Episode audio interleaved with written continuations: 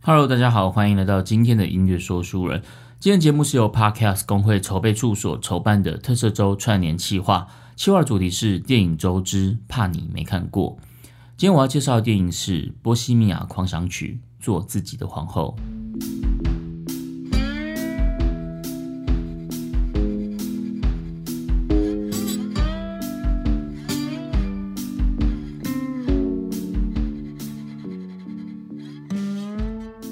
这一次的企划是由多尔 Podcaster 一起合作串联的，大概有四十几位吧。那我们都会在各自的节目里面去跟大家分享我们自己心目中喜欢的电影，听众呢就可以从我们的角度去重新认识这些电影。如果呢你担心你没有看过会听不懂节目内容的话呢，也没有关系，呃，因为就是怕你没看过，所以我们才要讲给你听。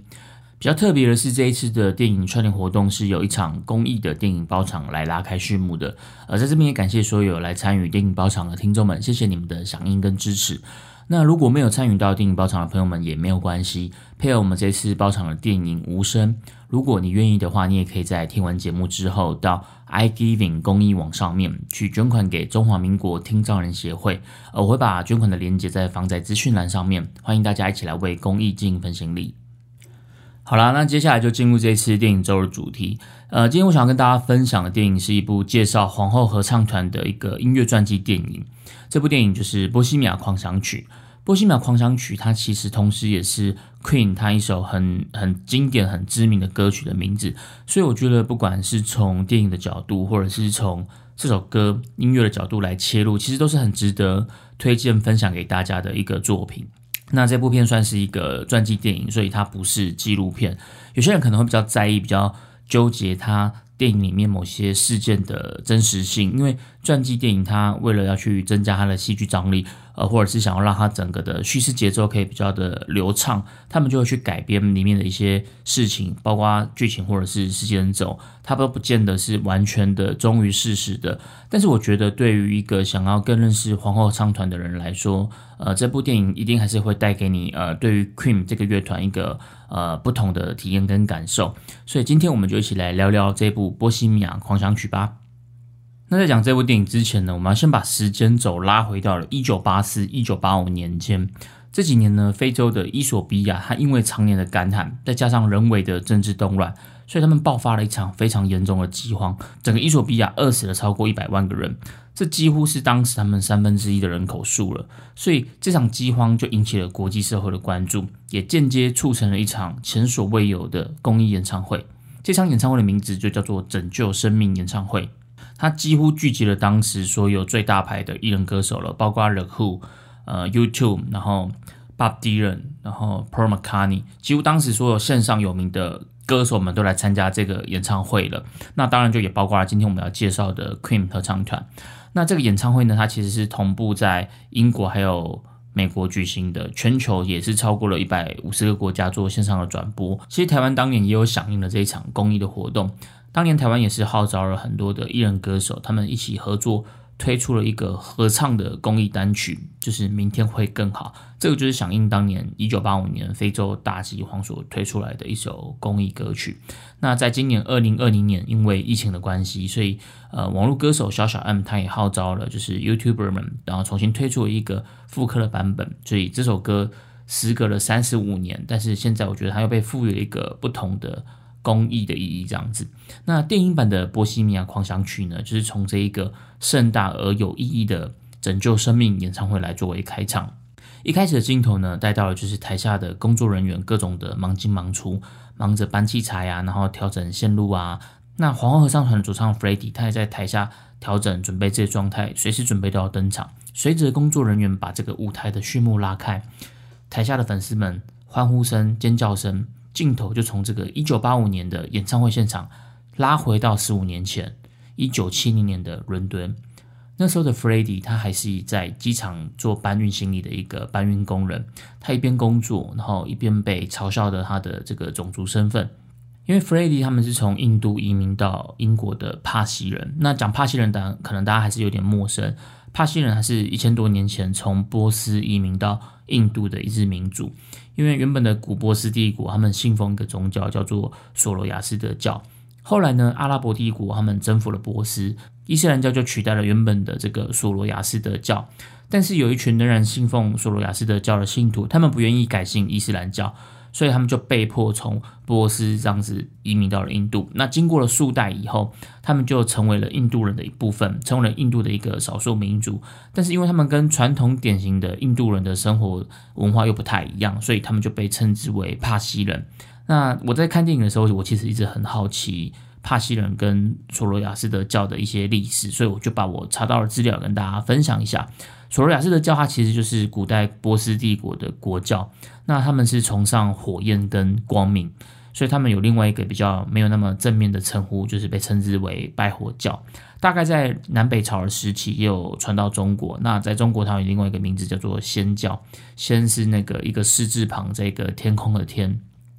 所以一开始我就以为，诶，索罗亚斯的教会不会就是《倚天屠龙记》里面提到的波斯宗教？因为我听到讲座几个关键字嘛，就是波斯，然后拜火、光明这些，我就联想到了《倚天屠龙记》。那里面的小昭后来不是被迎回波斯总教当圣女嘛？所以我想说，诶，会不会索罗亚斯德教就是这个波斯总教？那去查了一下，就是发现，诶，其实不是，因为明教在历史上确实就是有个名字叫做明教。那明教它不等于索罗亚斯德教，但是确实他们在。教义上是有一些些渊源的，所以它有些东西是跟索罗亚斯的教是有点像的，有点像是犹太教跟基督教的这种关系。那可能再加上他们两个宗教都是源源自于波斯，所以在中国就常常被混淆，统称为叫做拜火教这样子。好，那讲回来，电影 Freddie 呢，他就是成长在一个呃如此传统的一个帕西人的家庭里面。那在家庭里面，Freddie 的爸爸基本上他就是一个传统而严肃的存在。他常常跟 f r e d d y 说，就是叫他要存好心、说好话、做好事，基本上就是跟佛光山的幸运法师一样。因为幸运法师他也是提倡我们要存好心、说好话、做好事嘛，就是他把这个叫做三好运动。所以 f r e d d y 的爸爸基本上他就是一个跟呃幸运法师一样这么苦口婆心、这么传统的一个人。但是 f r e d d y 他其实并没有因为他的爸爸这样子，他就乖乖的循规蹈矩的去走他爸爸想要他走的路。因为 f r e d d y 他很喜欢音乐。后来他在音乐酒吧就认识了 Queen 的另外两位成员，就是吉他手 Brian 跟鼓手 Roger。那他也成功了加入他们当时这个乐团，就是 Smile 乐团。就这样，Freddie 就是展开他的乐团表演生涯。那在这个时期，Freddie 也认识到了他后来要论及婚嫁的女朋友 Mary。在电影里面有一幕啊，是 Freddie 带着他的女朋友 Mary 还有他的团员们回到家里面，就是回到 Freddie 的家里面去。呃，见他的爸爸妈妈这样子，那 f r e d d y 的妈妈呢，就拿出了 f r e d d y 小时候的照片。那 f r e d d y 就说：“哦，不要，不要，不要，不要！”但是爸妈就是很开心的把照片分享给其他人看这样子。那 f r e d d y 这时候他就默默的走到钢琴旁边，他说他自己已经把自己的名字改成 Mercury 了，因为 f r e d d y 他本来姓是 Farouk，那就把他改成了 Mercury。那爸爸这时候就跟他说。难道我们家族的姓氏已经配不上你了？是不是？那妈妈就赶紧在旁边打圆场说：“哦，没有啦，这个应该只是艺名吧。”然后 Freddie 就说：“不是，他已经把所有的证件名字都改掉了。”接着 Freddie 他就默默的弹着钢琴，然后对自己唱着 “Happy Birthday to Me”。虽然在电影里面这几幕其实只是轻描淡写的带过去而已，可是我觉得那时候的 Freddie 他其实是很想要。告别那个过去的帕西人的身份，我觉得他对于帕西人的这个种族身份其实有某种程度的不认同感。他也曾经说过，Queen 的歌就是写给那些格格不入的边缘人的。所以我觉得他在心里面深处，他其实呃有一种不融入当时的英国社会的那种那种那种情节，所以他就想要把自己的名字改成了 Mercury。那也为了自己唱这个 Happy Birthday，他希望自己可以有一个崭新的名字跟崭新的人生。那在电影里面，除了提到了就是 Freddie 他自己对自己种族的这个身份认同以外，其实 Freddie 他对自己的性向的认同也是很挣扎的。他帮 Mary 写了一首很动人的情歌，叫做《Love on My Life》。呃，在电影里面，他第一次唱这首歌的时候，其实我我那时候听的很感动，就是因为这首歌是我第一次听 Queen 的歌，就是这首歌。因为那时候我有个同学他很迷 F 四，就是台湾的 F 四，所以他就买了一张《流星花园》的原声带，其中有一首歌就是这一首 Queen 的《Love of My Life》。我记得那时候在《流星花园》里面，他好像是那个什么道明寺的伤心之歌，那我都不知道，原来这首歌是 Freddie 要写给他的女朋友 Mary 的。所以在电影看到这个桥段的时候，我就觉得很感动。可是没想到这个感动就是维持不了多久，因为接下来就被登场的妖艳贱货 Paul 给破坏掉了。Paul 呢是呃 Cream 他们当时的应该算是经纪人助理这样子，有点像保姆或有点像经纪人助理这样子。那可能从那个时候开始，在电影里面，从那时候开始，Freddie 就开始隐隐约约的意识到了自己的性向的这件事情。呃，在电影里面有一幕，就是他们去美国做巡回表演。那 Freddie 他在休息站的时候，他打电话给 Mary，但是他的视线就一直被一位肌肉猛男给吸引过去。后来巡回结束的时候，Freddie 回去的时候，他就跟 Mary 说，他觉得自己好像是个双性恋。然后 Mary 就回答说：“不，Freddie，你是个 gay。”这时候的背景音乐播的还是那一首 Freddie 写给 Mary 的那首 Love of My Life。就在这首歌的背景音乐当中，Mary 把她手上的戒指给拿了下来了。从 Freddie 他跟 Mary 出柜之后，整部电影进入了这个电影的下半段。这时候 Freddie 他剪短了头发，然后开始留起了胡子。其实换了造型的 Freddie 其实就象征了他对于自己同志身份的认同，因为这个造型其实在当时是一种同志身份的象征。那这时候 Freddie 他虽然已经是名利双收了，可他心里面的空虚感也越来越重了。他买了一间大房子，然后他也让 Mary 搬到他的对面，所以他们可以在家里玩开灯关灯这个小游戏。可这时候 Freddie 他其实是呃没有人可以真正的陪伴他的，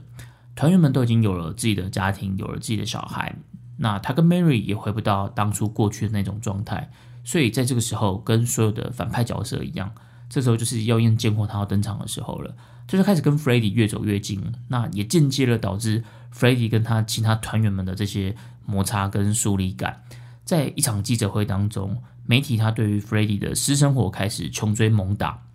他们询问他有关于他的龅牙，然后询问有关他的性向，然后询问他那些关于酒精跟药物的传闻。那也提到他的原生家庭，他们问 Freddie 说：“你的爸爸妈妈都是这么传统的教徒，他们可以接受你做的这一切吗？”那这些事情全部都让 Freddie 开始觉得招架不住了，所以在妖艳贱货的怂恿之下，Freddie 他就决定要离开 Queen 乐团，他要单飞一个人去慕尼黑做自己的音乐。那他就也因为这件事情呢，就跟他的乐团的其他成员决裂了。但是到了德国之后的 Freddie，他并没有比较开心，他反而就是更加的呃，曾经在酒精跟药物里面。这时候妖艳贱货他阻挡了所有外界跟 Freddie 的联系，因为在这之间，其实经纪人还有 Mary 他们都有打电话给 Freddie，可是全部都给 Paul 给挡掉了。经纪人本来还有谈到了就是一个演唱会的演出机会，就是我们前面一开始讲的这一个呃。拯救生命的演唱会，然后也被 Paul 给全部推掉了，所以他是完全不知道这些事情的。Freddie 完全不知道 Paul 把这件事情全部都给推掉了，一直到后来 Mary 他直接杀到了慕尼黑，他直接去找了 Freddie，他给他当头棒喝，他就跟他说：“你现在跟你这一群在一起饮酒作乐的人，他们都不是真正关心你的人，他们都不是真正在乎你的人，真正关心你的人都是以前的那些人。”然后他就问 Freddie 说：“知不知道就是有演唱会的这件事情？”那 Freddie 就跟他说他不知道，然后 Freddie 就问 Paul 说：“哎，你怎么没有把演唱会的事情跟我讲？”然后 Paul 就跟 Freddie 说：“哦，有啊，我有跟你讲啊，应该只是你自己忘记了吧。”于是就在一场滂沱的大雨之中，Freddie 他整个人醒悟过来了，他知道 Mary 说的那些人才是真正关心他的人，所以他就把妖艳贱货给开除了。这个妖艳贱货他被开除之后呢，他就开始上电视刷存在感，他开始爆料，他开始把。Freddie 过去跟他的照片，还有他过去荒唐一切，然后全部都是公开在媒体，然后去证实了那些关于呃酒精、药物还有那些 gay bar 的传闻。他在电视里面说了一句话，他说：“在我看来，Freddie 永远都是那个害怕寂寞的帕西小男孩。”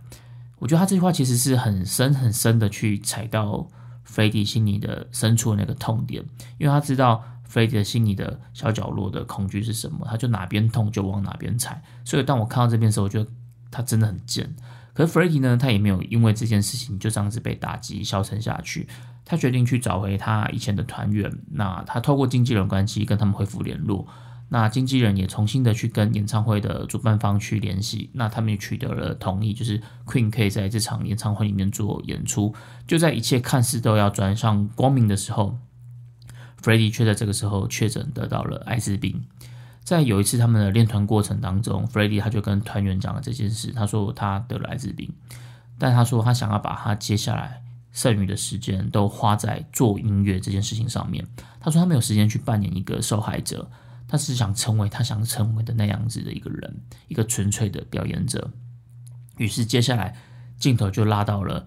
一开始的那个一九八五年的拯救生命演唱会，这是皇后合唱团他们在呃现场表演里面就是被赞誉有加的一场现场演出，就是在这个拯救生命的演唱会，他们在演唱会里面演唱的第一首歌就是片名这一首《波西米亚狂想曲》。其实《波西米亚狂想曲》它原曲的长度是将近六分钟的，它就有点像是一个迷你的歌剧。因为它音乐形式段落很特别，它不像一般就是主歌副歌，它就是由不同的段落去组合而成的。然后一开始是序曲，然后接到经典的钢琴之后是一段抒情的民谣，就是妈妈的那一段，然后再接到电吉他的 solo，然后又变成了歌剧，就是 Galileo 那一段，然后再回到摇滚，然后尾声。整首歌它们有一个重复的段落，以当时跟现在来看，我觉得都是一个非常非常前卫跟经典的作品。那演唱会他们唱的版本呢，就是从钢琴的民谣那一段，然后一一直接到电吉他的 solo。我个人其实也是最喜欢这首歌的段落，就是这个段落。所以演唱会的这个片段，我觉得非常非常的好听。那在电影里面，你可以看到 Freddie 在唱这首歌的时候，你就会把前面所有铺陈的事情、这些情绪全部都在这个时候涌上来。当他唱到妈妈的时候，然后镜头就会带到家里，家里在收看转播的爸爸跟妈妈。然后就让人家联想到 Freddie 他跟家庭的这些矛盾，因为一来爸爸他一直希望他是可以就是出人头地，然后说好话做好事的，但 Freddie 他其实没有按照爸爸的标准在生活。那二来是他们爸爸妈妈都是传统的这种教徒，可是其实 Freddie 在后来还是有带他的男朋友回去家里的，他是有跟家里出轨的。那对于这么传统的爸爸跟妈妈，他们其实也没有说什么，他们。也给予了 Freddie 这种就是支持跟包容。我觉得这个这个在这个歌里面唱到妈妈的时候，你就会在脑海里面去想象到这些事情。所以有人说他在歌词里面唱到就是杀了一个人这件事，其实指的就是 Freddie 他想要杀掉那个过去的他，他想要告别过去，然后他跟妈妈说他杀了一个人，然后那个人就是过去的他，他重新的去拥抱了自己的这个同志的身份。那唱到后面，Goodbye Everybody，跟 I Don't Want to Die 这个时候，然后就会联想到，哎，大家演唱会前就是刚被确诊了艾滋病的这件事情，当下的感觉有点像是你听到薛岳在唱《如果还有明天》的这种感觉。虽然这部分其实他算是不符合事实的啦，因为他是在演唱会之后才被确诊的，但在电影的剧情安排之下，看到这边的时候，就是听到 Freddie 在唱这首歌的时候。你就会随着剧情进入这首歌曲的情绪里面，然后到了最后他唱的那一句是他希望他从来没有被生在这个世界上的时候，很悲伤，但是我觉得也很细腻的唱出 Freddie 他心里面长久以来的那种孤独感，就如同他一开始说的，Queen 的歌就是唱给那些从不属于任何人的这种边缘人。整个演唱会我觉得是在这个电影最后的一个亮点，也是高潮。那在这个演唱会结束之后，电影也就结束了。讲到这个演唱会，我觉得就也必须要赞叹一下男主角 Rami 的表现。我觉得他把 Freddie 演的真的是呃太像了，就是每一个神韵，然后每一个举手投足，你都会真的感受到他在演唱会上的那种舞台魅力。你就会觉得，哎，我好像不是在看电影，而是在看一场真正的演唱会这种感觉。我在这两天大概又多看了这个十几次的这个演唱会的片段吧，然后一边看就一边去感受 Queen 的音乐的感染力，然后一边去赞叹哇，这个男主角怎么可以演得这么好？在 YouTube 上面有人去做了一九八五年的这个演唱会的片段跟电影的一个比较影片，他把两个影片同时放在一个同步的画面，然后去播放。那你在看的时候，你就会发现，靠，这个演唱会真的是神还原，然后你就会觉得也太厉害了吧！不管是服装造型，然后舞台，然后举手投足，他们就是还原度真的是非常非常的高。我推荐大家可以去看一下，我觉得这个真的是还蛮棒的。我觉得整部电影来讲，就是它的演唱会跟它的音乐安排，就是这一部电影的醍醐味，就是一个亮点的所在，让整个电影可以跳出来这样子。那最后我来讲一下，就是有些人对于这部电影的复评，除了前面提到那些就是改编事实之外，呃，也有人觉得他们在情感戏的深度处理的不够细腻，呃，一些事情的动机跟情感的描述都有点薄弱。那对于同志这件事情也讲得很含糊。那在一般摇滚电影里面比较常见到的一些关于药物、关于酒精的这些题材，在波西米亚里面基本上也都是很简单的被带过去，只有几个镜头而已。其实我在看的时候，我有一种这种感觉，就是有点哎，怎么好像有点太冷处理了这种感觉。但整体来讲，我还是很买单的啦，因为我觉得这部片它本来就不是纪录片嘛，而是一部传记电影。那对于一部传记电影来说，就取决于他们想要让呃观众了解到的讯息量是怎么样。对我来说，我本来其实不是 Queen 的粉丝，但是在看完的《波西米亚》之后，我就被圈粉了。我觉得透过这部电影，它可以让很多本来不认识 Queen 的人，他们都可以去重新认识到 Queen，重新去认识到 Freddie Mercury。我觉得光这件事其实就够了，因为这部片的定调，我觉得本来就是在缅怀，然后希望可以让大家去认识 Freddie 的一部电影。所以在情感戏的部分，他可能就会避开那些我觉得 Freddie 他原本就不想公开聊的那些私生活。他在电影里面，他就反而是保留了呃 Freddie 他跟 Mary 这种超乎性别的爱，因为 Freddie 在最后他把他大部分的版权跟遗产都留给了 Mary。那也保留了，就是 Freddie 跟其他的成员们，他们这种像是家人般的互相的支持，然后也保留了，就是 Freddie 跟他最后的一个同志男友，就是 Jim，他们最后的相知相惜，然后也保留了，就是呃 Freddie 他跟家人这种，就是家人给予他支持、包容这种亲情的家庭，我觉得这些情感他们都有表现出来，只是他是用一种很中性的叙事方式，他不是那种很拳拳到肉，然后充满戏剧张力的这种情感流露的方式。其实我觉得，反的这样子其实才是符合 Freddy 这种就是很善良的本性，而且我觉得这个同时也彰显了就是 Brian 跟 Roger 他们对于 Freddie 的爱，因为他们参与了整个电影的制作跟顾问，他们希望可以呃呈现出就是这一面的 Freddie，然后让更多人去理解、去关注的是 Freddie 和他的音乐才华。虽然说 Freddie 他被贴了很多的负面的标签，比如说同性恋，然后。酒精，然后药物，然后龅牙，然后他的帕西人这个种族身份的不认同，但是面对这种各种的歧视跟不友善，Freddie 呢，他就如同电影的副标题所做的，他做自己的皇后。我觉得光是这份精神跟成就，就足以的代表这个整部电影的影响力了。好，那今天分享这部《波西米亚狂想曲》，不管是电影还是音乐，都非常非常的推荐给你，希望你也会喜欢。音乐说书人，我们下次见，拜拜。